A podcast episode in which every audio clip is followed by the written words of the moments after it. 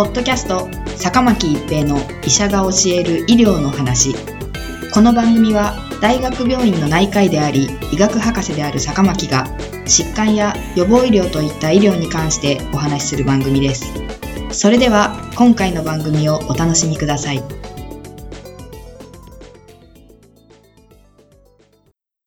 皆さんこんにちは、坂巻一平です。ポッドキャスト、坂巻一平の医者が教える医療の話。今回は新型コロナウイルス回復者結晶療法です。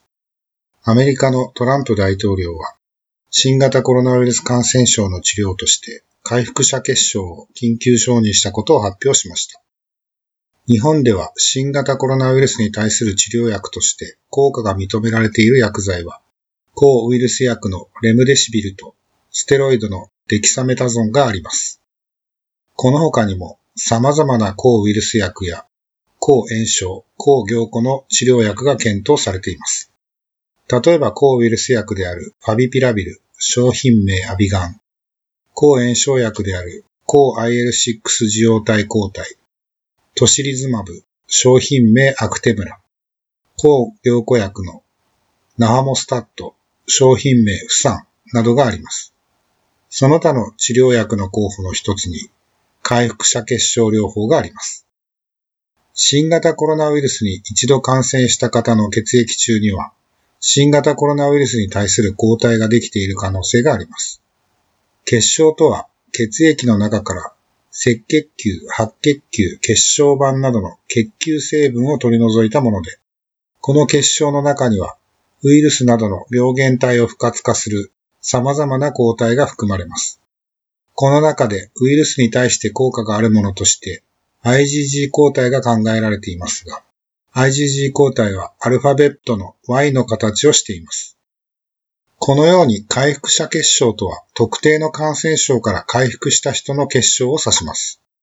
回復者結晶と一般的な結晶との最大の違いは、回復者結晶は特定の感染症、今回の場合は新型コロナウイルスから回復した方から得られることです。感染症から回復した人は、その感染症に対する抗体を有している可能性があるため、回復者から結晶を提供してもらい、これを投与することで新しく感染した患者さんの治療に役立てることができます。古典的にはスペイン風邪の患者さんに対する治療としても行われており、当時の投与例を解析したところ、有効性が示されたとする報告があります。近年では H5N1 鳥インフルエンザ、エボラ出血熱などの重症感染症や、新型コロナウイルスと同じコロナウイルスによる感染症である SARS、重症急性呼吸器症候群や MERS、中等呼吸器症候群などにも回復者結晶療法は行われてきました。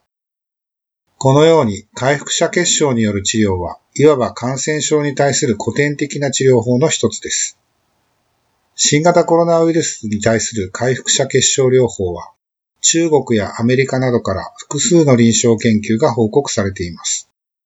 最もエビデンスレベルの高いランダム化比較試験、すなわち回復者結晶を投与した群と